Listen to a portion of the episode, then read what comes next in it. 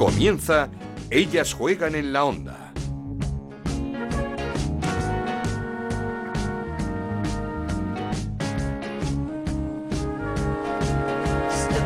¿Qué tal? Bienvenidos una semana más a Ellas Juegan este podcast que hacemos en Onda Cero para hablar de fútbol femenino. Nos podéis encontrar en ondacero.es y en nuestra cuenta de Twitter en arroba Ellas Juegan OCR. Terminó una nueva jornada de liga de la Liga Femenina de la Liga F con una victoria del líder del Barça 4-0 ante el Eibar, un Eibar que puso resistencia y así hasta la última media hora de juego no llegaron los eh, goles del eh, Barcelona, un Barcelona que por cierto pierde a Mapi León, una rotura de menisco durante un entrenamiento, ya fue baja en este partido, hace que haya pasado por el quirófano y según, eh, por ejemplo, informaciones de Cataluña Radio, el tiempo de espera de recuperación será más largo de lo esperado y, no volverá hasta final de temporada, hasta la último el último tramo de la temporada. Veremos, esperemos que pueda recuperarse cuanto antes. Le deseamos todo lo mejor a Mapi León para que vuelva cuanto antes a los terrenos de juego. El Atlético de Madrid ya es segundo tras el Barcelona después de ganar 0-2 al Betis y es que pincharon tanto el Real Madrid como el Levante. El Real Madrid en casa 1-3 ante el Sevilla con el gol de Amanda San Pedro para la ex rojiblanca para abrir el marcador en el conjunto sevillista. Tampoco pudo aprovechar este tropiezo del Real Madrid el Levante que cayó 1-0 ante el Athletic Club de Bilbao en una semana complicada para el conjunto levantinista ya que los directivos eh, explicaron que se reducirá y mucho el presupuesto de la sección femenina en el conjunto levantinista. Todo nuestro ánimo para la familia del Levante, un histórico de nuestro fútbol femenino. Remontada del Madrid Club de Fútbol, otra más para ganar 3-4 al Valencia. Nueva derrota del colista del Sporting de Huelva 1-2 ante la Real Sociedad, de nuevo con errores arbitrales que perjudicaron y mucho al conjunto andaluz, junto con el Sporting de Huelva, el Granada, que también perdió contra el Costa Deje de Tenerife 2-0. Y por último, el partido, el empate a dos entre el Villarreal y el Levante Las El Villarreal hoy protagonista en nuestro programa porque vamos a hablar con su entrenadora, con Sara Monforte. Esto es Ellas juegan en la onda, el podcast de Onda Cero, en el que te contamos todo lo que pasa en el fútbol femenino.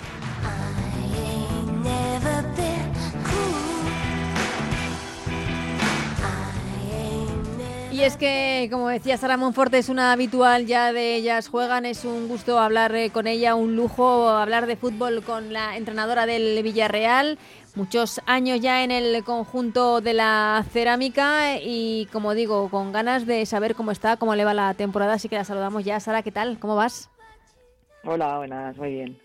¿Qué tal? Que te preguntaba cómo estás, cómo va este ya, ¿cuántos años son en el Villarreal? ¿Tercer año en, la élite, en, en, primera división de, la Liga Femenina?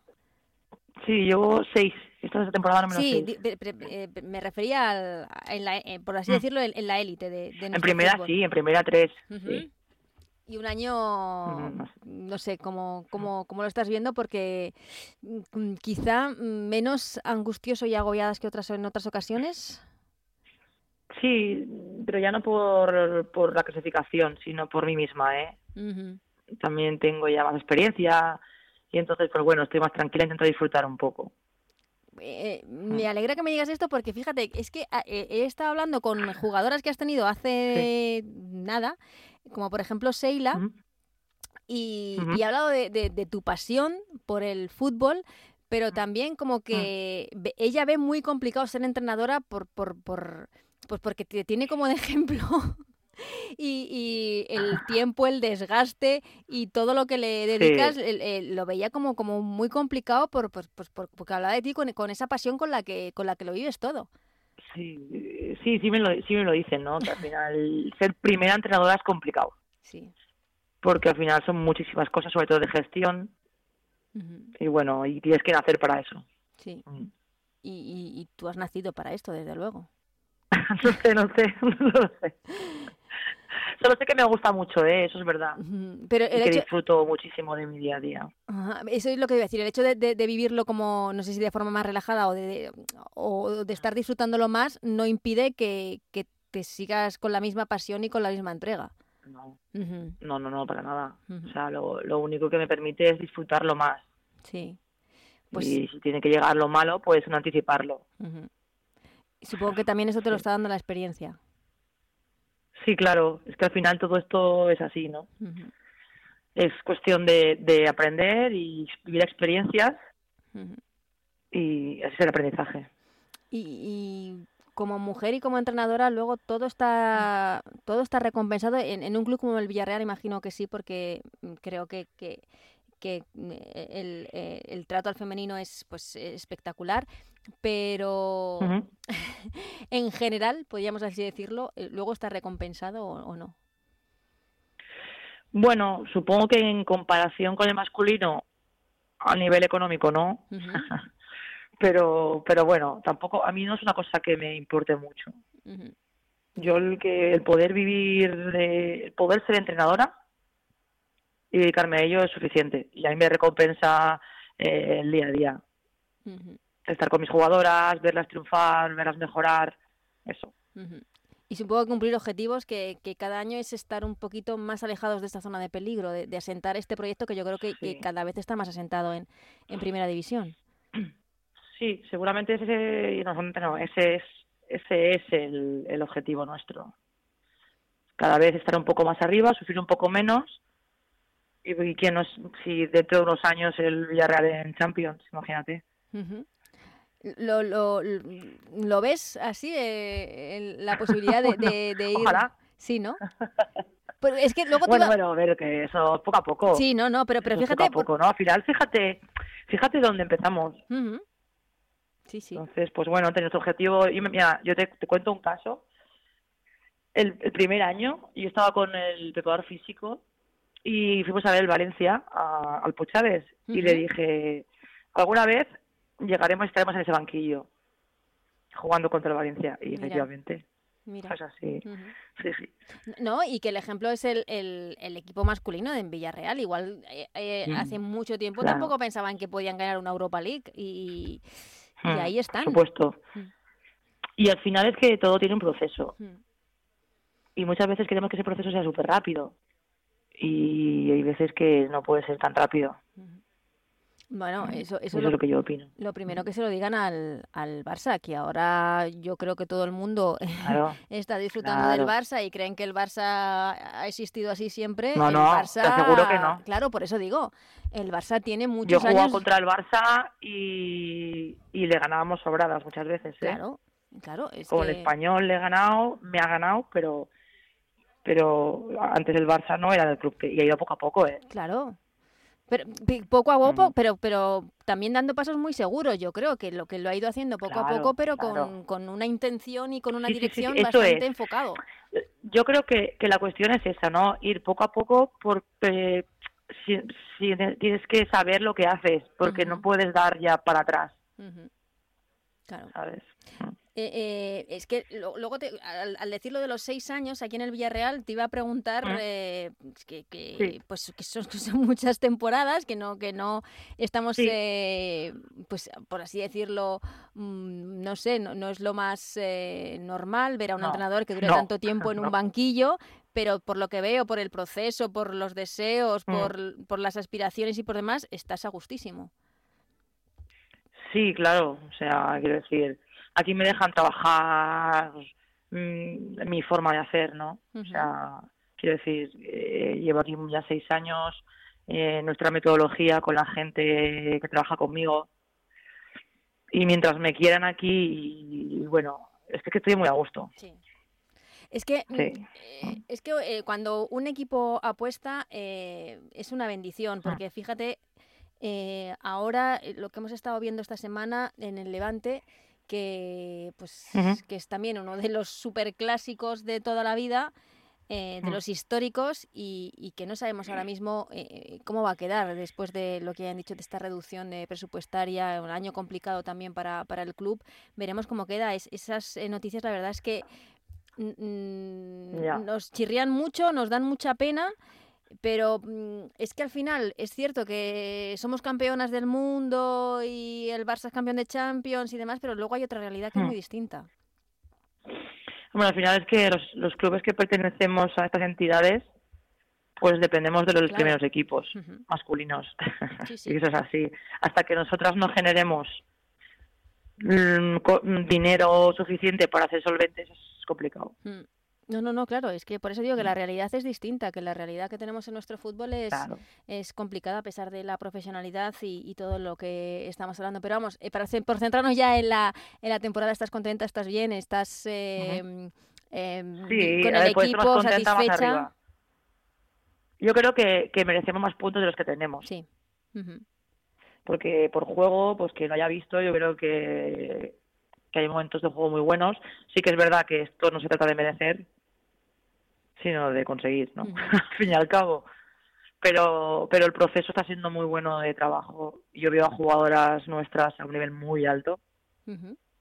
Ya de equipo lo veo bien. Sí. Eh, lo que pasa es que este año igual eh, lo que te falta es ese gol que tenías el año pasado asegurado con una jugadora que los está metiendo eh, a pares en el Atlético de Madrid, que no ha notado nada el cambio, ¿eh? Claro. A ver, eh, a nivel personal, eh, yo estoy muy contenta con mis con mis delanteras. ¿eh? Por ejemplo, el fichaje de este año de Keila, de Maquena. Yo creo que hemos tenido mucha suerte, creo que hemos acertado. Lo que pasa es que, claro, pues Seila es Seila, otro perfil diferente y, y, yo no la voy a descubrir. Pero sí que es verdad que, que es una jugadora que lleva ya años metiendo goles. ¿eh? No, no, lleva, por eso decíamos que lleva muchísimo tiempo, pero que llega a un club con el Atlético de Madrid, con unos objetivos y que está con la misma. Que yo no tenía ninguna duda. Sí, verdad. Porque era el momento, o sea, eso, eh, eso yo he hablado con ella muchas veces. Y me acuerdo que el año del ascenso ya tenía opciones de salir y ella no lo veía y yo le aconsejé que tampoco lo veía porque necesitaba ese tiempo de, de hacerse en primera división y ha salido cuando estaba preparadísima. Y, para mí es que yo, mira, yo de verla ahí arriba, igual que en la, igual que a Salma.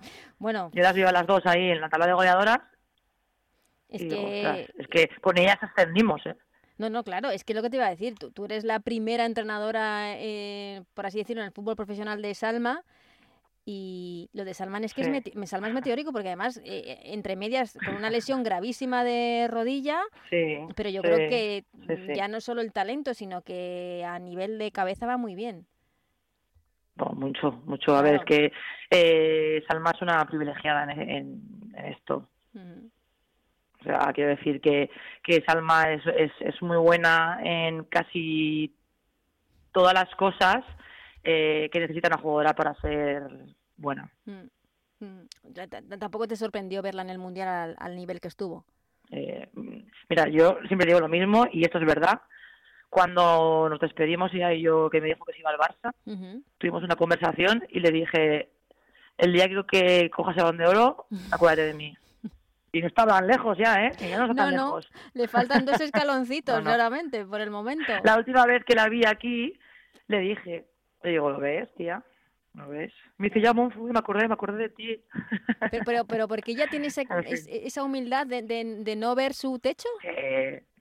¿Qué va, qué va? Sí, ella me dijo, yo no tenía ni idea. De que, no, ella es así. Es que es así, es, es, ella es una tía muy sencilla y, y es así. Mm. No, no, no, sé si a ti, por ejemplo, el hecho de que en, tu mm. momento estuviera compatibilizando el fútbol con el atletismo, eh, mm. no sé si tú mm. le recomendaste, le dijiste algo y tal, porque claro, yo creo que es un acierto el decir hasta aquí, y pues, ya tengo que decidirme. Mira, yo, yo pensaba en ella, ¿vale? Y, y entonces para pensar en ella yo tengo que decir, no puedo decirle, eh, Salma, tenías que ir al fútbol porque tal, no. Yo le dije que en el fútbol iba a ser la mejor, si no la de las mejores, que iba a ser muy buena. Y ella me decía, pero sí, Monfo, ¿tú crees que yo puedo ser tan buena? Y yo, que sí, hazme caso. Y digo, pero luego haz lo que tú creas que tienes que hacer. Y mira, también es verdad que, que el Barça se lo puso muy fácil. No, claro. No, Ahí no tuvo mucho que pensar, yo creo. Ya estás en un equipo como el Barça. Pero es que en su primer año en el equipo con el Barça eh, parecía toda una veterana. O sea, en su primer año no no, no, había no había diferencia con otras jugadoras que estás jugando como Pero es que es muy buena. Claro, claro, por eso digo. Es que es muy buena. Mm. Es que es buenísima. No, y, no hay, quiero decir, y, jugadoras así tenemos pocas de ese perfil, por así decirlo. Sí, eh, a ver, es que como ella ninguna. ¿eh? Ninguna. Mm. Está seguro que no. Mm. Está seguro que no. Yo lo he tenido tres años conmigo, de los 15 a los 18, y sé quién es perfectamente, la Parayuelo. y, es así. Tiene un don. No, pero tiene un don para el fútbol, atletismo, seguramente para jugar básquet. Y... claro, una privilegiada. No, y además, pero luego tienes un don, tienes un talento, tienes unas cualidades físicas extraordinarias. Tienes, tienes, y luego tienes el sacrificio también, y, el, sacrificio y el esfuerzo. y, salir, exactamente, y salir de una lesión muy complicada y, salir para adelante. Sí, a ver, que sí, que sí. Totalmente, totalmente. Y ella se vino aquí a Villarreal con 15 años con su familia. No fue fácil tampoco. Claro, me imagino. No, no, no. Sí, Salir de Zaragoza, ¿no? Para para, para ir claro. a, mm. sí.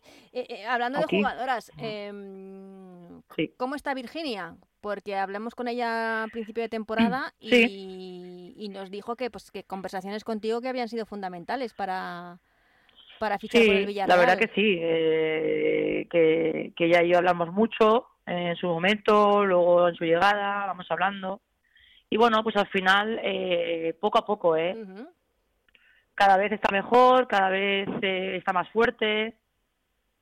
Es verdad que al final, pues aquí nosotros tenemos una forma de jugar por las necesidades que a lo mejor no tenemos tanto balón como nos gustaría y entonces ahí ella pues sale un poco perjudicada y tiene que ir adaptando. El estilo. Claro, por el estilo, porque al final llevaba dos años sin jugar. ¿eh? Sí, sí, es que es, es, mucho tiempo. Claro, entonces, pues bueno, al final yo soy la primera que tendría, que me encantaría que tuviera más minutos a día de hoy, pero pues está en ese proceso de adaptación a un tipo de juego diferente al que ha jugado hasta ahora ella, porque claro, ella eh, venía de, de, Barça, de Francia, de Madrid, y claro, pues es un proceso de adaptación. Sí, claro, que, que, que, a un fútbol sin balón físicamente necesitas estar mm, Claro, es que tienes que estar muy bien, tienes que estar fuerte los 90 minutos y, claro, es que a veces se nos olvida de que ella ha pasado una enfermedad importante y que en esos dos años que ella ha estado enferma, o no enferma, sino luego recuperándose y tal, ha habido un cambio muy grande de fútbol femenino. ¿eh? Claro. Entonces está en ese proceso y yo creo que es cuestión de tiempo. Bueno, bien. Eh, la liga, ¿cómo, cómo la ves? Porque nosotros este año en, en, el programa, la verdad es que eh, estamos como muy enfadados con, con el tema arbitral, porque Estamos ah. en una liga profesional, no se ha avanzado nada. Es, yo, yo, diría que vamos a peor con la que se armó el año pasado con el tema de la profesionalidad de las árbitras. Y la verdad es que son errores que no, no entendemos. No, no, no entendemos. y Bueno, a ver, yo sinceramente no creo que, o sea, obviamente, obviamente no se, ellas no se equivocan a posta. Obviamente. Lo que pasa es que yo creo que muchas veces, pues también llevan un rigor tan grande que lo llevan todo a tal mm, que, que, por ejemplo, nosotros nuestro partido el otro día dio en vez de cinco minutos siete minutos por lo, algún cambio, no sé qué, y ahí pam, penalti. Penalti, sí. Uf, que, que yo no me voy a quejar, sinceramente, ¿eh? porque yo a mis jugadores lo dije y mi cerebro se ha girado y, pienso que tenemos que centrarnos en lo que depende de nosotras. Entonces, pues bueno, yo creo que necesitan experiencia, de equivocarse mucho y con el tiempo. Claro, pero pero eh, la experiencia la tienen que, adquirir en, la élite. nosotros lo pagamos. Pues sí, supongo que sí. Pues es que no me voy a poner aquí a... Yo, yo lo que pensaba es lo dije a ellas en la reunión. Es cierto que tuvisteis una reunión, es verdad. sí, y yo ya dije lo que pensaba y, bueno, ellas también nos dijeron lo que ellas pensaban y, yo las, yo personalmente las entendí, ellas me entendieron a mí y, bueno, sí que es verdad que pues pues sí que a lo mejor pues cometen errores y no voy a pero no voy a entrar tampoco mucho en eso. Porque al final es que creo que no no yo no por lo que yo diga no va a cambiar nada No, no, si no, si no es por, por cambio, pero que, que, nos llaman la atención, que, que no sé, que, que igual esa experiencia que tienen que adquirir, no sé si tienen que mm. adquirirla en la élite, por así decirlo, porque estamos en una liga... Pero al final es una decisión ya, tampoco depende que está tomada y, tenemos que adaptarnos todos. Porque el hecho de que estemos en el segundo año de, la, de una liga profesional, ¿lo mm. notáis? O como en muchos casos eh, eh, está la palabra, pero... A ver, pues depende. Depende de dónde juegues. Mm, ya. ya, depende de muchas cosas. ¿Sabes? Te encuentras campos de la... increíbles y luego campos que a lo mejor pues no acompañan a lo que es la liga profesional. Ya. Mm. Por ejemplo, ¿eh? Eh, el, hecho de que España haya sido campeona del mundo, de que estemos en el mejor momento, en la mejor selección, de que parece que, que, viene una era mm. espectacular de, de, nuestro fútbol a la selección, ¿eso tiene que ayudar? Eh, ¿Se ve? ¿No, no llega? No, no, no, Yo creo que, que debería ayudar más. Hmm. Pero sí que es verdad que ha habido un cambio, pero sobre todo en la sociedad. Y al final es que tiene que ir por ahí, es decir, que gente que quiera ver el fútbol femenino.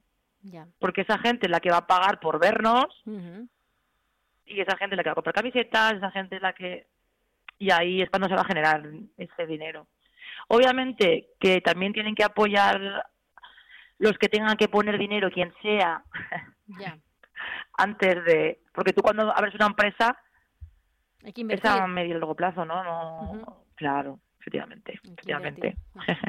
Es, que, eh, eh, por ejemplo, el, otro día en la selección mm. nos invitaron a una especie de café con Markel Zubizarreta, que acababa de llegar, que acababa de aterrizar, y tenía súper buenas ideas porque quería hablar con todos los staff y demás de todos los equipos de primera división para ver cómo se trabaja, eh, pues no sé, como para intentar ayudar y, y y que el fútbol eh, vaya, como que el fútbol español vaya una a todo, ¿no? En las formas de entrenar, de la, bueno, no sé, era como un plan sí, que, te entiendo, la metodología, ¿no? Un poco de... Sí, y, entonces sí es cierto que, si se puede hacer se, sería maravilloso, pero claro, eh, todo al final depende de lo que depende, me imagino.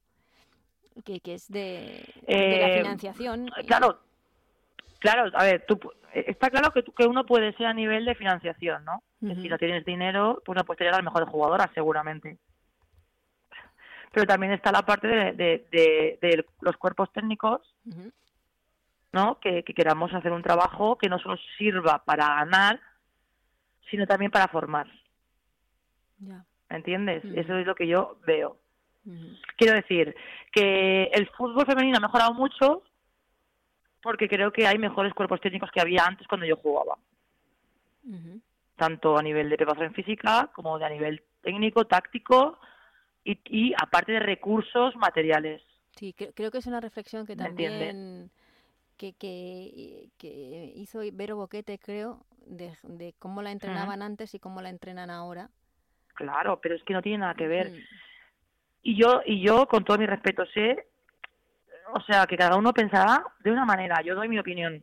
Yo llevo, he sido 20 años jugadora y seis llevo de entrenadora. Y creo que el fútbol femenino todavía está en formación. Sí, sí. Es mi opinión. Sí, yo creo que también. Entonces, no solo podemos entrenar equipos de primera división y querer solo ganar por encima de todo. Yo creo que también hay que formar a las jugadoras y que entiendan el juego y que quieran eh, ir a entrenar y que les guste lo que están haciendo. Porque ahí los, el fútbol masculino ya mucha, mucha, mucha diferencia. Claro, pero, pero fíjate, e, es una conversación que tuve con David Aznar no hace mucho, eh, que me hablaba de la diferencia de entrenar a un equipo como el Athletic Club de Bilbao y el Real Madrid, que era pues como el día y la noche, porque el Athletic, claro, eh, pues la posibilidad de formar, como dices, de trabajar con la cantera, de trabajar en el medio largo plazo, eh, de tener paciencia con un proyecto y en el Real Madrid pues es eh, pues no se puede claro en el, en el Real Madrid es rendimiento inmediato y resultados inmediatos claro, eh, sí pero bueno también es verdad y yo no he llevado un equipo como Real Madrid ¿eh? ahí no puedo hablar por el tema de David. Pero claro no es lo mismo jugar a lo mejor con con Sara Ortega que jugar con Atenea. Claro. Por edad y formación. es quiero decir, y Atalia tampoco es, es, una jugadora súper mayor. Es jovencísima, sí. Pero Sara Ortega es una niña que sube del B del año pasado anterior, que está en proceso también de aprendizaje, y Atenea es internacional, etc. etc. Digo ese nombre por decir, ¿eh? porque se me ha ocurrido. Sí, sí, por, No es lo mismo tampoco, ¿sabes? Ya. Por cierto, hablando, has hablado antes de la reunión. Eh, eh, ¿Es positivo que os reunáis, además los entrenadores, que converséis? Eh, pues entre vosotros. Sinceramente a mí no me apetecía mucho ir, pero te lo digo. No, pero porque yo soy un poco rancia a veces, ¿eh? Pero, pero me lo pasé bien y me gustó. Sí, es verdad, yo creo que está bien porque, bueno, pues porque te hablas un poco de tus experiencias, de lo que tú vives, de tus jugadoras y ves que tus compañeros muchas veces están en la misma tesitura que tú. Y yo creo que nos tenemos también que que juntar porque al final somos un gremio muy concreto. Y muy desprotegido, ¿eh? Totalmente, totalmente, eso lo dije yo. Sí, sí. Hay muchos sindicatos para todos, menos para los entrenadores. Efectivamente, hay mucho convenio para todas, pero nosotros no. Exactamente, no, no es de, los tenéis que apoyar mucho. Te digo una cosa, escúchame, ya no solo nosotros como primeros entrenadores. Eh, yo, por ejemplo, trabajo con un cuerpo técnico pues lo mismo también, ¿sabes? Que está claro que luego todos tenemos paro y todo esto, pero... no, no, no. E, es cierto que, que, se habla también en, el masculino, lo que pasa es que, claro, no es lo mismo. Que es que los entrenadores son también los grandes desprotegidos. No es lo mismo porque, evidentemente. Sí, también lo decían. Pero sí, también lo decían. Porque es la verdad. Porque al final. Al final nosotros parecemos como como no sé explicarlo, como que aquí lo más importante son los jugadoras, bueno, las jugadoras, todo lo demás, y los entrenadores es como que sí, como estamos, que por esto, no sé. Estáis ahí, como que no, que no, se da valor a vuestra función, que es importante. Ya, no, sí, efectivamente, pero, pero te digo una cosa, yo, por ejemplo, a nivel de mi forma de trabajar, considero que las jugadoras son lo importante. De hecho, muchas veces a los entrenadores nos sobra mucho ego y demasiado, sí, demasiadas ganas de protagonismo. Ya. Y no. La cuestión está en que las importantes son ellas y las que tienen que dar el espectáculo, mejorar, las que tienen que... Siempre digo lo mismo, perdemos nosotros, ganan ellas. sí, es verdad. Pero entonces, ¿cómo, no, ¿cómo no te van a adorar tus jugadoras? Vamos a ver. No, porque hay gente que no, hay algunas que no, no todas. Eh. Yo, solo eh, te digo, el otro día Seila era fue una conversación maravillosa hablando de ti. Hombre, pero es que Seila y yo tenemos una relación especial. Es decir, claro, yo he tenido cinco años desde que empecé a entrenar. ¿Y qué va a decir de mí si la cogí de Málaga, que casi se iba a dejar el fútbol? Ya. Y, y, ahora está el Atlético de Madrid, ¿qué va a decir de mí? El Atlético de Madrid goleando y metiendo al equipo en... a Manolo ya se lo dije, ¿eh? Le digo, tienes que me tienes que dar ahí una propinilla mía. Sí, una comisión. comisión por el fichaje. Hombre. Hablabas también antes. que vaya, estoy súper contenta. Sí, que, decía que hablabas también antes de que, de que del cambio de la sociedad, que es como lo más importante, el, cambio de. Eh, ¿Crees que.? Porque yo el cambio de la sociedad lo veo, pero no lo veo, porque con todo lo que ha pasado en el mundial. Y sobre todo con, todo lo que ha habido con Jenny Hermoso, mm, me cuesta un poco también ver que la sociedad entienda lo que está pasando y lo que no. A ver, yo, yo sí, yo sí que, yo sí que veo diferencia, porque lo noto. Yo aquí en Villarreal, por ejemplo, lo noto. Y eso que es un pueblo de 50.000 habitantes. Pero, pero la gente ya conoce, la gente viene al campo. El día del Barça estaba el mini lleno eh, lo que es el Barça y la, selección nacional atraen mucho. Eso es así, 100%. Por las jugadoras, supongo también. Luego ya. Sí, claro, porque al final. pero bueno, también es verdad que que aquí, por ejemplo, en Villarreal hay mucho hay mucha aficionado que es solo del femenino, ¿eh? Qué bien. Sí, sí. Entonces ahí hay ese punto de que, de que yo creo que poco a poco sí. Es que, eh, a ver, yo veo un fenómeno fan del femenino, es indudable, sobre todo se ve en redes, que, mm. que, hay mm. muchísimos aficionados solo del femenino. Sí. Eh, entonces, supongo que eso también tiene que evolucionar para, para que cuanto más gente, como dices, lo pueda ver, lo pueda pagar, vaya al campo y, se genere todo lo que se tiene que generar. Sobre todo también porque porque son muchas niñas y familias de esas niñas que quieren ir a, ¿sabes? Porque yo sí, a mí me hubiera pillado de pequeña, me hubiera llevado a mi madre, a mi padre, a mis hermanos a ver los partidos. Claro. Claro. Mm. Claro, pues eh, es que supongo que para una niña ahora mismo pues tienes la posibilidad de ver a Aitana, de ver a Alexia, de ver a Salma. Efectivamente. Y, dices, es. que quiero verlas. Mm, claro, claro, claro, sí, sí, sí. O sea, yo a mí nunca me había pasado como jugar a firmar autógrafos, casi como quien dice, en la española. ¿Sabes? Y ahora aquí en el campo, cuando salimos del mini, ay, mira, Sara, no sé qué, ¿me puedes firmar aquí? ¿Me puedes firmar una foto? Mira. y, y, a mí aquí en Castellón me acuerdo que varias veces van parados, ¿eh? ¿Me puedo hacer la foto contigo, Sara? Yo, ostras.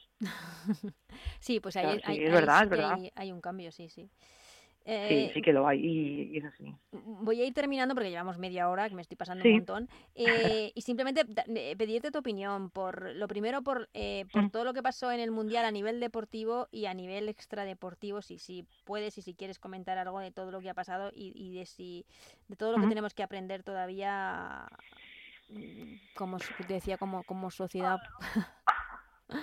A ver, a nivel deportivo, yo creo que, que, ha sido. Es que, es que somos la mejor selección. Y es que tenemos las mejores jugadoras. Y eso que no estaban todas, como quien no, por lo pronto no estaban dos, que para mí son las mejores en su eh, Para mí también, o sea. Eh, quiero decir, Mapi y Patri, pues son tan mejores, eso puesto. Y es así. Es que no hay más, sí, sí. obviamente. Y, y, pero aún así se ganó y, bien. Entonces, pues yo creo que es que eso ya era... Eso para mí es es como que hemos ganado todo el mundo del fútbol femenino español de hace ya 20 años hacia aquí, o más. Sí. ¿Sabes? Toda esa gente que hemos peleado tantos años. Sí, ¿no? Y, y sí, y a nivel extradeportivo, pues sinceramente creo que nos falta información. Entonces, eh, quiero decir, que no puedo hablar porque no tengo ni idea de lo que pasa, ni de lo que ha pasado, ni nada. Yo creo que creo es que hay que hacer un punto y aparte. Y con Markel yo creo que ha, sido un punto muy importante. Yo creo. Y que a partir de ahí eh, él tendrá que tomar decisiones, sean las que sean, y, resetear todo y empezar como que no de cero. Sí, empezar a como volver a empezar. Y yo creo que pues, sí, yo creo que sí. Mm. Hombre, es que el momento, porque ya no es solo campeonas del mundo, es que en, en todas las disciplinas, en todas las eh, categorías se es campeona del mundo. Eso yo creo que muy pocos países lo pueden decir, si es que lo puede decir alguno, no sé si creo que Alemania, algún dato así, pero, pero es que no es solo la campeona del mundo, es todo lo que viene detrás. Entonces hay, hay que aprovechar mucho este momento. Claro, hay muchísimo, hay muchísimo nivel. muchísimo, a nivel de jugadoras y, y, a nivel ya de, de, trabajo y de estructuras que cada vez están mejor. Sí, sí. Ese, se, nota mucho el, el cambio. Eh, y nada, ya sí que termino. Eh, ¿Qué le pides al nuevo año que empieza? Bueno, primero, eh, partido partido complicado, ¿eh? Porque el rival del fin de semana se las trae. Vaya temporada del Madrid Club de Fútbol que nos tiene... Pues, Hace más que, más que, marcar goles. Exactamente, nos tiene un poco enamorados. un fútbol directo, divertido, valiente, sin complejos. Eh, a mí me encantan. No se rinde nunca en ningún momento y, y, supongo que, que, es difícil, ¿no? Para terminar el, año complicado. Muy difícil. Mm. Sí, muy difícil porque, bueno, ellas vienen de, de 2, 3 a 4. Sí, sí, sí. o sea, eso se me va remontando los últimos minutos. Sí, sí, sí, sí, sí. Y sí que es verdad que los dos últimos en casa han perdido. Y bueno, eso es a lo que nos acogemos también, ¿no? Un poco a ver si hay ahí salen los fantasmas. Ya. Ahí... y, bueno, pues eh, intentando nuestras armas, que, que Rachel no puede hacer mucho, que, la suerte es que Ana no puede jugar, que tiene amarilla, y eso es una suerte muy grande para nosotros. Ana González no puede jugar. Ana González la tenemos aquí medio de comentarista, ¿eh? En, ¿Ah, Onda Cero. Sí, sí, nos... Qué guay, pues a mí me parece un pepino de jugadora. Es increíble, además le gusta muchísimo eso. Tiene un, tiene un alma de entrenadora que... Vamos, Pero que eso se nota muchísimo, eso se nota muchísimo. En el campo se nota, ¿no? Sí, sí, sí, sí.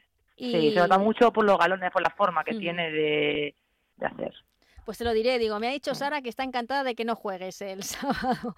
Y no, si la veo se lo diré. ¿eh? Cuando, cuando, hemos tenido algún partido que puede comentar con nosotros en la radio, lo, lo hace porque le gusta mucho, le, le gusta mucho el, el Qué guay. la verdad. Pues mira, pues necesitamos gente como ella para luego los banquillos. Pues sí, no, no, eh, yo creo que ella lo lleva ya en el ADN fijo el, el tema de el tema de, entrenadora. Y, y, luego para el año que viene, después de este mm. partido, eh, pues seguir así sin pues, sufrir eh, a ver, sobre todo pues el cuanto antes podamos la permanencia, que no tengo que esperar a la última jornada como el año pasado. Sí. Y, y, poco más. Y es que no, no sé, el de continuar como estoy, yo me quedo como estoy. Sí, ¿no? Que, no, no, es que estamos muy bien así, claro, no, no hay que... Yo, me quedo como estoy, sinceramente. Que sí, que, que, bastantes cosas hay por ahí como para, para Yo, me considero una afortunada todos los días de mi vida.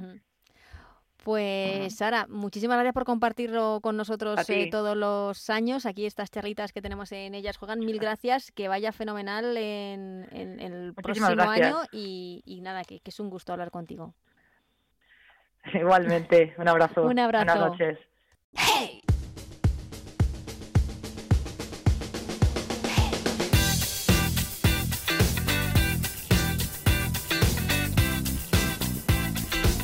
Turno ya de analizar todo lo que ha dado de sí esta jornada en la Liga F, en la Liga Femenina, una jornada que viene marcada de nuevo por eh, fallos eh, importantes a nivel arbitral. Yo no sé cuántas eh, veces hemos comenzado esta tertulia con este tema, pero es que es lo que está sucediendo. Eh, Lalo Albarrán, ¿qué tal? ¿Cómo estás? Hola, ¿qué tal? Otra vez de nuevo. Alejandro Pechi, ¿qué tal? ¿Qué tal? Muy buenas. Y como digo, es una pena, pero es que siguen sucediendo este tipo de errores arbitrales absolutamente imperdonables.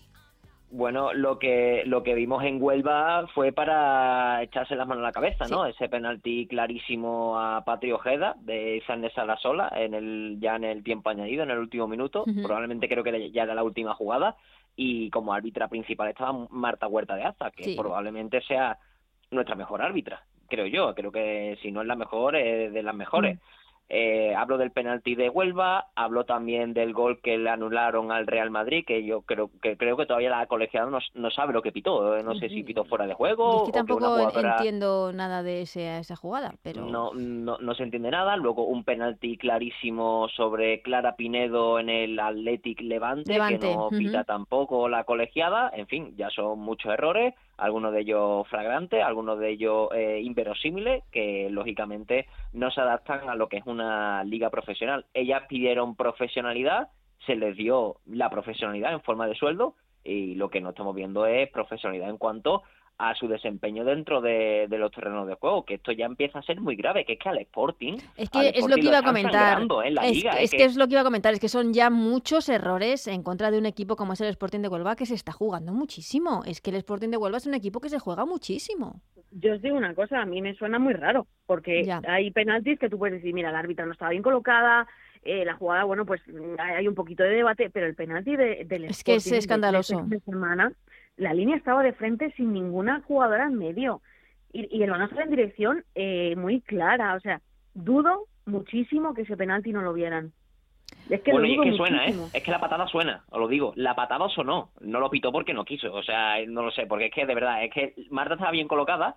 Pero claro, puede haber, pues se juega rápido, etcétera, pero la línea está enfrente. Es que mm. muchos fallos también son por culpa de que las asistentes no están bien colocadas. Y la pues mano de Paulita del Betis también sonó. También, también. Eso fue en el... Y, bueno, y el penalti de Rosa... El penalti de a Rosa Márquez fue fuera del área. Sí, es Sí, sí, claramente. Además, eso la línea también lo tuvo que ver. A mí es, que, lo que me duele, como digo, es lo del Sporting de Huelva, porque creo que han sido errores, además, mm, muy, muy flagrantes y, creo que. Y, porque te puedes equivocar, pero es que son. Yo creo que hay jugadas en las que no puedes cometer ese tipo de errores. No, no, no se puede porque son, son claros. Es que yo creo, Ana, que a lo mejor no son errores, porque es que son tan flagrantes claro. que a lo mejor no son errores, que no lo sé, da como la sensación de, oye, que nos queremos limpiar a Huelva. Y es que quiero pensar que es un error porque evidentemente no, no, quiero pensar que se quieran limpiar a un equipo como el Sporting de Huelva y porque también veo, por ejemplo, lo del Real Madrid, ese gol anulado, que tampoco entiendo muy bien que se ha pitado todavía. Y, no creo que... No, al Real Madrid por lo menos el día de Villarreal les beneficia, porque no les pita una falta en la... O sea, hay algunos pues que tienen un ten con ten, que bueno, pues que es que no tienen nivel y bueno, pues se equivocan para todos, pero el Sporting de Huelva no les han beneficiado Nada, nada, nada. No, no, todo lo contrario, ya son varios y muy graves y, y, muy, muy claros los, los errores, sí. en el Sporting dicen esto, que no nos regalen nada, pero que tampoco nos quiten. Claro, es que... A ninguno, vale, a ninguno. Es que la situación del Sporting el otro día contra la Real Sociedad, eh, de nuevo perder 1-2 eh, con, con ese fallo, con, con ese error arbitral en la última jugada del partido, colista, un punto, quiero decir que es que tampoco hace falta que se eh, vayan contra él, o sea, está en una situación muy, muy, muy delicada ahora mismo y es un equipo que ha dado mucho al fútbol femenino, ¿eh? Y que ya se está empezando a jugar con el pan de la gente. ¿eh? Que, estos fallos son bastante graves, que luego el penalti es verdad que hay que meterlo, que eso es otra, pero eh, la opción de tener el penalti en el último minuto para poder hacer el, el, empate y llevarte al menos un punto contra la Real Sociedad en tu casa, en el estreno de Iván Rosado, oye, igual te puede cambiar la dinámica eh, en ese sentido, pero bueno, esto es lo que hay y hasta que no se tomen medidas eh, medida drásticas va a seguir así y yo creo que va a seguir así durante varias temporadas. Pues veremos porque tanto Sporting de Huelva como Granada, que también cayó en su visita a Tenerife, eh, situación muy complicada esos puestos de descenso, eh, porque, pues porque necesitan sumar y, no suman. Eso es. Mm. Eh, por, por, la parte de, de arriba, no sé, jornada extrañísima, por así decirlo, porque empezaba con un Barça al que le costó, Dios y ayuda, abrir la lata ante el Eibar. Eh, lo hizo, eso sí, de qué manera, luego en la última media hora, con cuatro goles.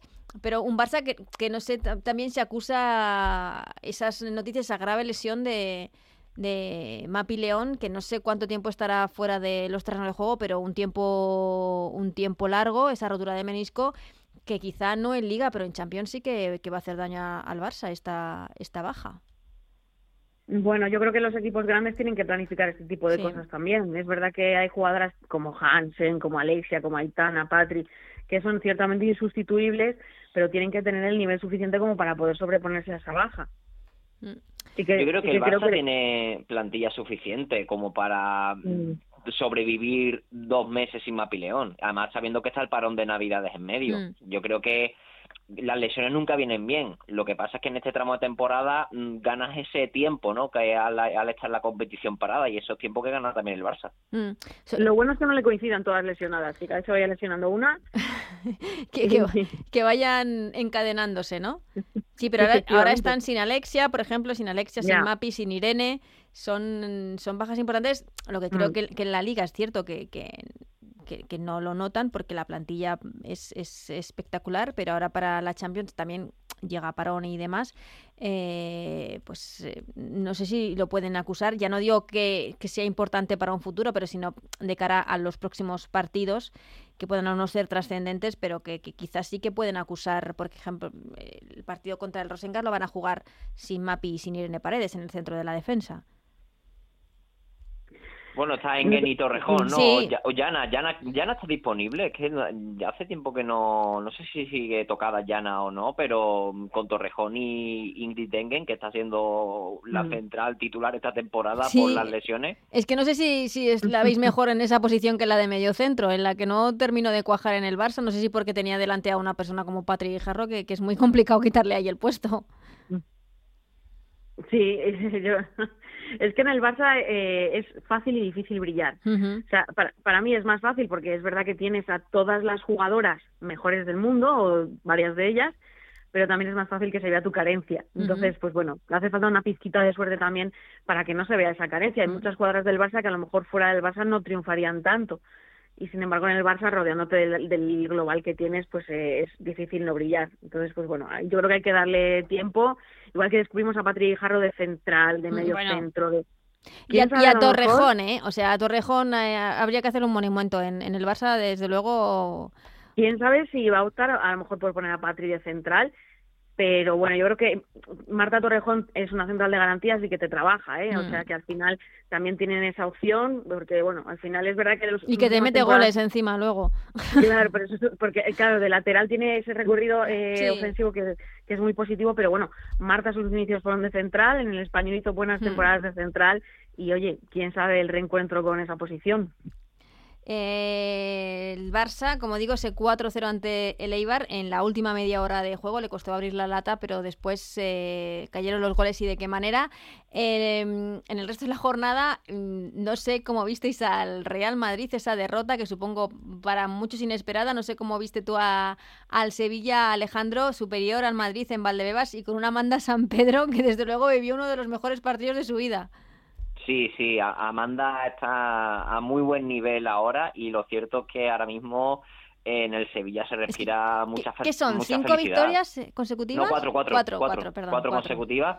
Ahora mismo dentro del Sevilla se respira mucha felicidad por el, por el inicio que no fue bueno y que ahora se está viendo el equipo realmente que queríamos ver a inicio de temporada. Le ganó al Betis 6 a 0, aunque yo creo que ese resultado no refleja tampoco ni que el hmm. Sevilla es estratosférico ni que el Betis es, es, malísimo. O sea, yo creo que ese resultado no, no refleja la realidad de ambos equipos porque luego... Nos lo dijo la propia la propia Martín Prieto dijo que, que igual el resultado era abultado. sí, bueno, fueron seis, pero pudieron ser diez. ¿eh? O sea, el Sevilla, si, si quiere, pudo, pudo haber marcado diez en ese partido. Y luego te digo que tampoco refleja la realidad del Betis porque luego este fin de semana le compite al Atlético de Madrid. Pierde, pero, pero le compite. Y luego el partido contra el Real Madrid, yo creo que se dio un escenario idóneo para que el Sevilla consiguiera su primera victoria en el Alfredo Di Stéfano, porque el Madrid venía con ocho bajas, el Madrid venía con prácticamente la plantilla entera habiendo jugado partidos internacionales con su selección y un Sevilla que venía en un gran estado de forma y con la plantilla prácticamente toda disponible y descansada en mm. este en este parón, así que se dieron ciertos condicionantes para que eh, el partido se diera de cara al Sevilla. En la primera parte para mí fue mejor Madrid, que pudo haberse ido un 2 a 0 al descanso, pero la pelota no, no entró y el Sevilla, la primera que tuvo, marcó y ya a partir de ahí el Real Madrid desaparece y luego los cambios surten, o sea, tienen efecto en el, en el resultado final. Ahora mismo Cristian Torres está en su prime, ¿quién lo diría? A principio de temporada. Sí, como tal y como empezó el, equipo del Madrid, eh, el Real Madrid, eh, es que te quería consultar eso, es que el, equipo se cayó. Eh, es cierto que están con ocho bajas, pero eh, mm, no sé si, si es motivo suficiente para bajar los brazos como, como lo hizo después de, encajar el gol y, y no sé, partido muy complicado contra el París en mm. Champions porque se juega mucho, mucho, mucho su futuro en, en Europa esta semana, el Real Madrid. Yo no sé si, si habéis visto los cortes que hay del último gol del Real Madrid, el repliegue que hace Kathleen Sousa o varias, varias jugadoras más andando. Es como... Mm. Eh, sí, una falta de... No sé. Es como raro, ¿no? O sea, falta de, de ambición, falta de todo, ¿no? Es como es muy difícil eh, manejar, yo creo, los vestuarios a estos niveles y, bueno, pues la gente está pidiendo a voces la salida de Toril, mm. eh, es verdad que los resultados no llegan y que al final este resultado les ha puesto en una tesitura complicada con el Atlético de Madrid, el Levante, todos metidos en un mm. punto, cuando en Real Madrid lo que le pedíamos esta temporada es que estuviera lo más cerca posible del Barça. exactamente, que estuviese luchando el campeonato y nos estamos encontrando la visión contraria. Y, mm. además en Champions le tenemos que pedir un escaloncito más que la temporada pasada y no y bueno a ver qué hace contra el París pero si tienen la actitud que tuvieron en, el segundo tiempo como la de Sevilla creo que es complicado que mm, ganen. sí. a ver yo creo que el Madrid eh, a esta situación no suena de cuando Aznar salió del, del equipo. Yo creo que esta situación ya ya la vimos hace hace un par de años y yo pienso que el Real Madrid hasta que no fiche a una jugadora top por línea no va a terminar de el equipo de de consolidarse. Mm. Y yo creo que ahí el Real Madrid tiene que apostar de verdad en su sección, que sí que van poco a poco, tal. Lo que pasa es que yo pienso que el Madrid necesita una jugadora top por línea. Es que lo, hablábamos el otro día, yo creo, con, con Lalu, que, que el Madrid tiene un problema en la defensa. Que es un equipo que a nivel defensivo no, no está bien. En defensivo creo que en el medio campo le hace falta músculo, arriba le hace falta... Mm, con la plantilla completa, arriba sí que habrá que tener mucha alternativa, pero ahora mismo está muy limitado, pero yo creo que al equipo lo que le hace falta es músculo.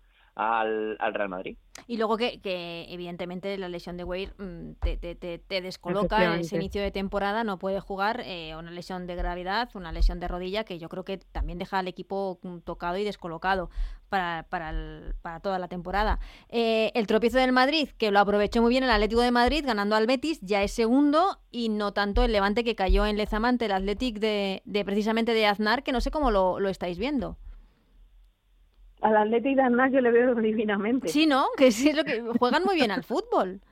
El, eh, se vio se, se vio claramente en, en, el, en el golazo de la jugada de Nerea Nevado por la banda que hace una ruleta pero que es que le había asistido de tacón a la compañera eh, bueno la verdad es que sí además eh, tiene una cosa el Athletic que también tenía con Iraya eh, que eso es así que tiene tiene como espíritu y corazón que es lo que le falta justo al Real Madrid igual se la llevaban más.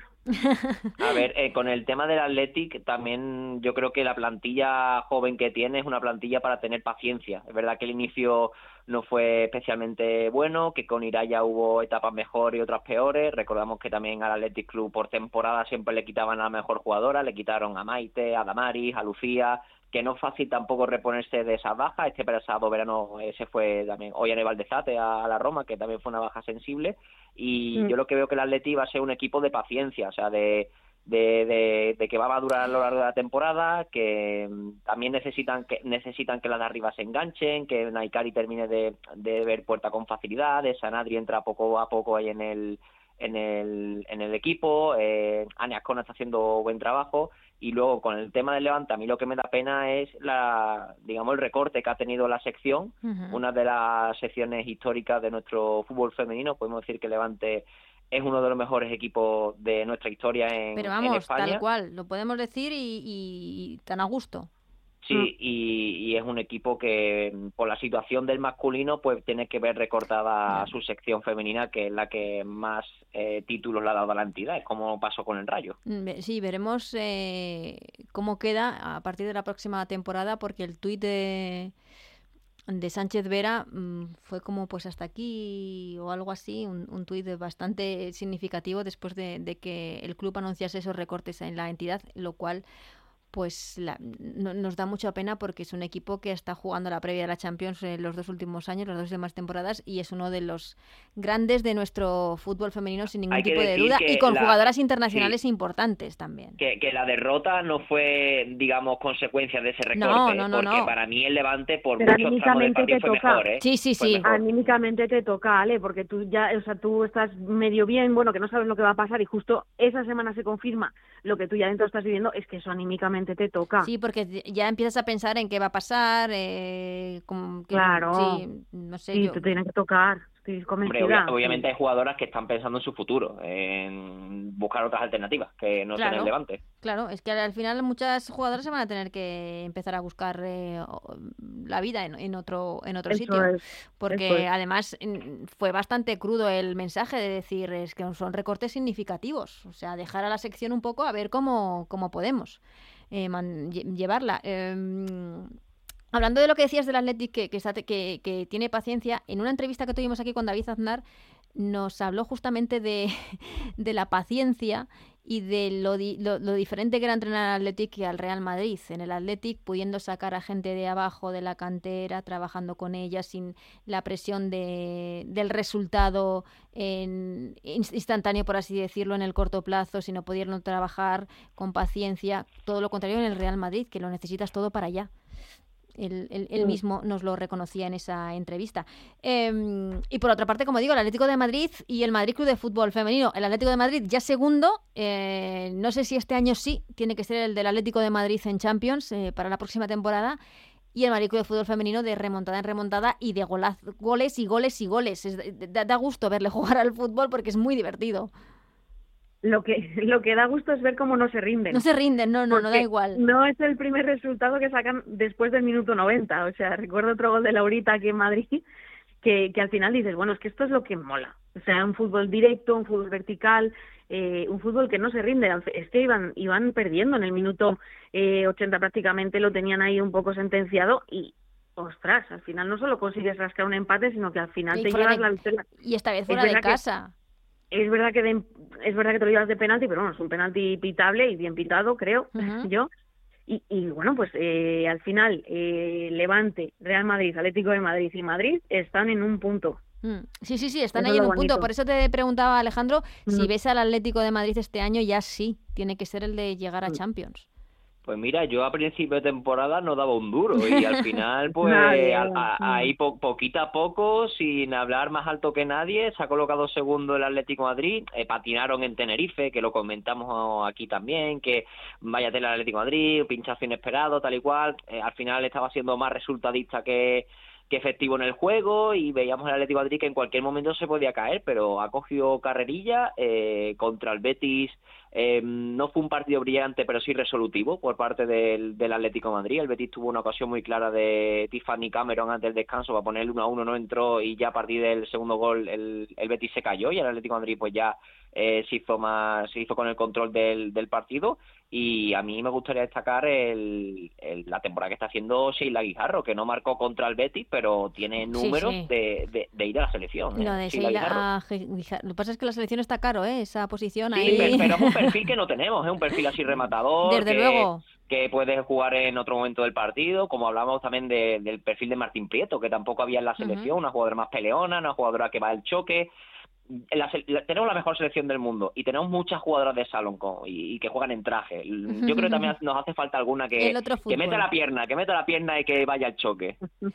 Pues, pues hablando de la selección, eh, cambio de tercio completamente. Eh, ya conocemos nuestro rival en las semifinales de esa Liga de las Naciones, Países Bajos. Eh, yo no sé si, bueno, entre Países Bajos, Francia y Alemania, pues oye, mm, cualquier, cualquiera de los tres iba a ser un rival complicado, pero mira que a mí Países Bajos creo que era el que menos miedo me daba mm. porque yo, aunque siempre fallen, no quiero ver nunca a Francia, no sé por qué. Yo creo que Francia en algún momento tiene que dar el petardazo. Eh, Francia es la típica selección que lleva como 10 años intentando ganar algo y siempre se queda como, no se queda ni siquiera casi a las puertas, es que se queda lejos de las puertas. Pero bueno, yo no sé si la capacidad o las ganas de revancha que tenga Países, Bajos, respecto al Mundial me puede dar un poco de miedo, ¿eh? No lo sé. Bueno, eh, Francia es como, como el Arsenal de Wenger, ¿no? Favorita todo, pero no gana nunca nada. Pero por eso yo creo que en algún momento, eh, con el equipo que tienen, o sea, en algún momento tiene que, eso tiene que salir y tiene que, no sé, no, no lo, no lo sé. Y, por otra parte, en, algún momento tendrá que en algún momento tiene que explotar y también hablar de, esa clasificación de Países Bajos en ese partido contra Inglaterra eh, daba la sensación de que iba a pasar el, el, el equipo que jugase en el partido que terminase más tarde, ¿no? Sí, y además que en, Países Bajos no solo eliminó a Inglaterra, eliminó a Inglaterra y a Escocia. Sí, sí, a las ¿eh? dos. se enfrentaron sí, es que lo de la UEFA en esta clasificación ha sido una cosa bastante tonta, por otra parte. Sí, Claro, porque a los Juegos Olímpicos va el Reino, Unido, lo que incluye Escocia. Y bueno, lo de Países Bajos, además con dos goles de Damaris Gurrola, eh, las caras de la jugadora de Inglaterra, claro, era, era un poema, porque claro, todas se miraban, de Escocia e Inglaterra se miraban como diciendo, no, nos acaban de, echar, ¿sabes? De, pelear Era como en plan, eh, nos teníamos que haber dejado dos más. Sí, sí, sí. bueno, claro, terminó el partido de Inglaterra y todavía estaba en juego el de Países Bajos, llegó el gol de Damaris y ah, pues ya está, a, la venta, ¿no? Como, como se suele decir, Inglaterra y, y Escocia. A ver, Inglaterra no es que me caiga especialmente bien, así que vale, creo que, que, estén, que estén eliminadas. Y bueno, España no pudo tener más suerte en el sorteo porque ejerce como local, ¿eh? Sí, sí, en semifinales y luego la hipotética final también, o sea que más suerte imposible. Desde luego que la primera bolita esa que salió, sí, en un sorteo que tampoco sabemos muy bien eh, porque la sede de la final no se va a saber hasta cuatro días antes de que se juegue esa final. De cara a los aficionados, desde luego, la UEFA no lo pone fácil para poder viajar, sobre todo para los aficionados de otro país que quieran estar apoyando a su selección que no juegue en casa. Pero bueno, para terminar, no, sé, no pudimos estar la semana pasada. Eh, si queréis hacer un comentario de, todo lo que pasó en la concentración de la selección eh, en esta última ventana en estos partidos ante Italia y ante Suecia llegó esa derrota ante Italia, yo creo que motivada por, por un caos absolutamente total, yo creo que por problemas extradeportivos dentro de la, de la selección, ese momento en el que España sale con, podríamos decir, con nueve jugadoras y media, porque Lucía estaba ahí eh, atándose las botas y demás, Aitana no estaba, tampoco estaba Esther, luego sale Esther una vez que nos empata Italia. Eh, como digo, un partido un caos en el que también se retira Irene Paredes, que no vuelve a jugar, llega al Barça eh, y el parte médico dice que está lesionada, además una lesión muscular importante. Mm, no sé, eh, como habéis visto, está la, gestión de este que a mí lo que me preocupa es que yo creo que la gestión no ha sido buena. Yo creo que el momento en el que Monse Tomé sale a hablar y, señalar a Aitana, me parece que la gestión no, no es del todo buena por parte de la seleccionadora. Yo creo que le hace falta rodaje a ella. Mm. ¿eh? Sí que es verdad que da la sensación no solo de la parte de Monse, sino de, toda la federación que no hay nadie al timón. y, eso le hace mucho daño a Markel Zubizarreta que ya está ahí. Yo creo que esto le ha hecho, a nivel de imagen, le hace daño. O sea, tiene que, tomar las riendas. Es que de aquí a la próxima eh, las cosas se pongan claras. Y que, pues bueno, pues tampoco da buena imagen. Yo creo un poco el, semi-enfrentamiento que había en medios entre seleccionadora y algunas jugadoras que desmentían un poco lo que ella decía, ella decía otra cosa. Yo creo que tampoco hace buena buena imagen. Yo creo que las cosas que pasan en el vestuario que se queden ahí. Y se tienen que hablar. importa nosotros lo que nos importa es que España perdió, que no se tenía que haber perdido y que la gestión de los cambios tampoco fue buena, Nada buena. y que y que se haga responsable, que se te haga hacer responsable de que había 10 personas en el campo. Es que es una de las cosas más ridículas que he vivido yo en 20 años de fútbol. Es que, es que además, no sé, yo creo que no, no, no, a nivel de imagen no te lo puedes permitir, sinceramente, este tipo de errores en el fútbol profesional, campeona del mundo ni que la seleccionadora salga a decir antes de pensar qué es lo que había pasado de las jugadoras y consensuar eh, para no estar engañando a nadie, oye, es verdad, ha pasado esto y que ella no diga una cosa y las jugadoras otra. Mm. Yo creo que le hace falta también un poco de un poco de rodaje a Monse para mm. este tipo de situaciones.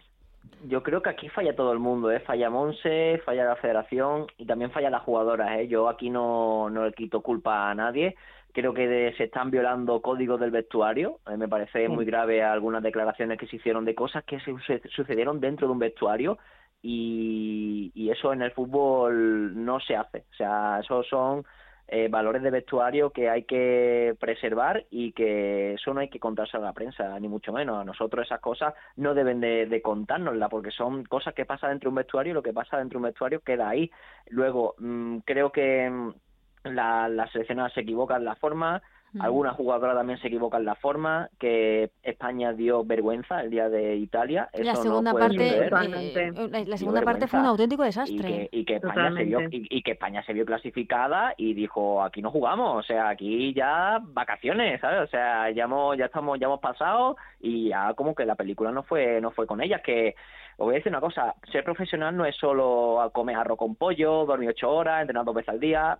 Ser profesional son muchas cosas y ser profesional también implica el saber quién manda. O sea, mm, si nos ponemos a pensar que las jugadoras mandan más que entrenadores, igual no estamos equivocando. ¿eh? ¿eh? yo creo que cada uno tiene su rol y que cada uno tiene que estar centrado en su parcela. Yo desde luego eh, pienso evidentemente como tú en la selección, bueno, en cualquier equipo creo que tiene que haber un jefe o una jefa eh, al mando, un seleccionador, seleccionadora, entrenador, entrenadora, pero también eh, es, es, algo que también se lo debe trabajar.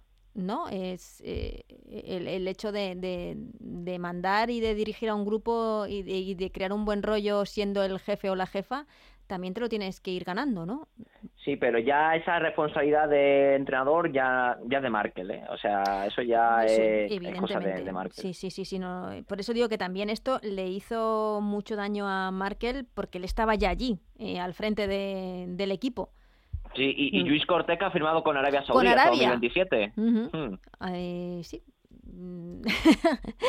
por, si, por, si fuese un posible candidato. Claro, por si, porque claro, la gente empezó a deslizar ya que con la llegada de Markel, eh, problemas con las del Barça solucionado, a lo mejor ya Cortés, bueno, pues... Bueno, Markel echó a Luis Cortés del Barça en, cuando había ganado todo con el... Mm. Fue una mezcla, ¿eh? Luis Cortés, vestuario, fue, una mezcla. Sí, fue una, mezcla, de... Pero, pero el que mandaba también era Markel ahí. Sí, pero eh, se deslizó, ¿no? Que podía ser quizá alternativa, tal. Bueno, pues ya una de las incógnitas despejadas. Luis Cortés a Arabia Saudí eh, con vista al Mundial 2027 y con un sueldazo, que también que No, no, eso desde luego, pero eh, eh ¿por qué pensáis que, que Monse no, no va a continuar? ¿No va a seguir, no, por ejemplo, la Liga de las Naciones, los Juegos Olímpicos?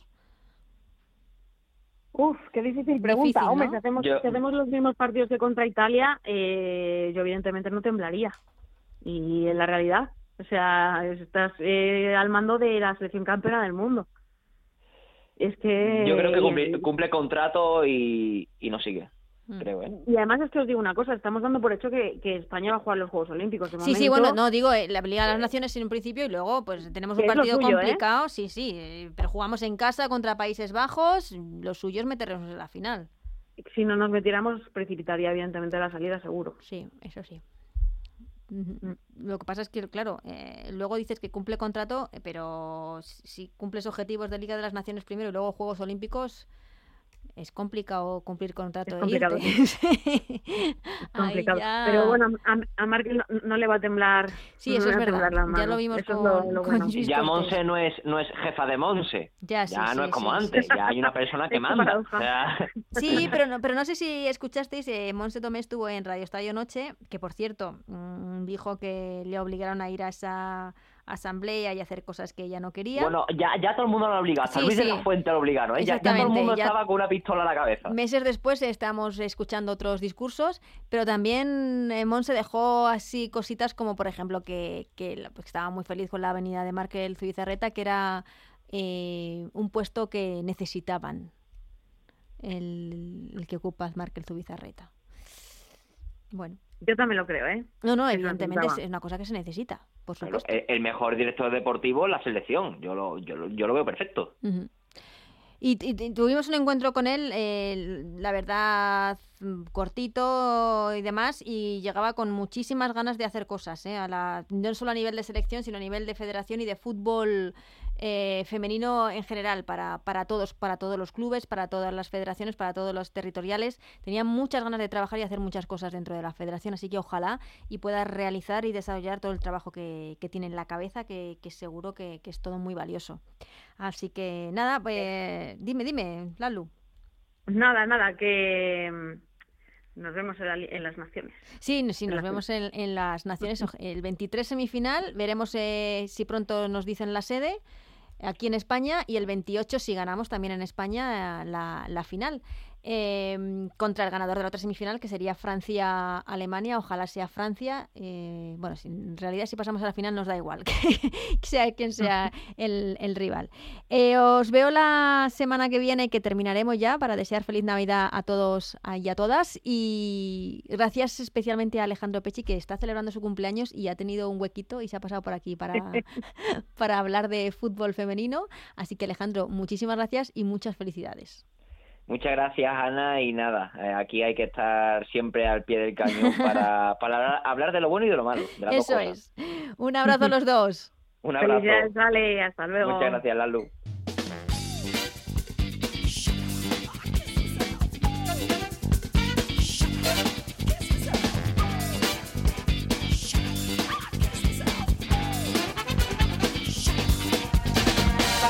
Pues hasta aquí el Ellas Juegan de esta semana. Os dejamos como siempre con el menú del fin de semana, con eh, los horarios de la última jornada de liga en primera división en esta Liga F del año 2023, un año histórico para el fútbol femenino español. Una jornada que comienza el sábado a las 12 del mediodía con el partidazo de la jornada, el Atlético de Madrid, Real Sociedad. A las 2 ese Madrid Club de Fútbol Villarreal, con el que del que hemos hablado con Sara Monforte. A las 4 y media el Levante recibe al Sporting de Huelva y a las 6 y media el Eibar hace lo propio con el Betis. Para el domingo, cuatro partidos más. A las 12 del mediodía, Costa de Tenerife frente al líder, frente al Barça.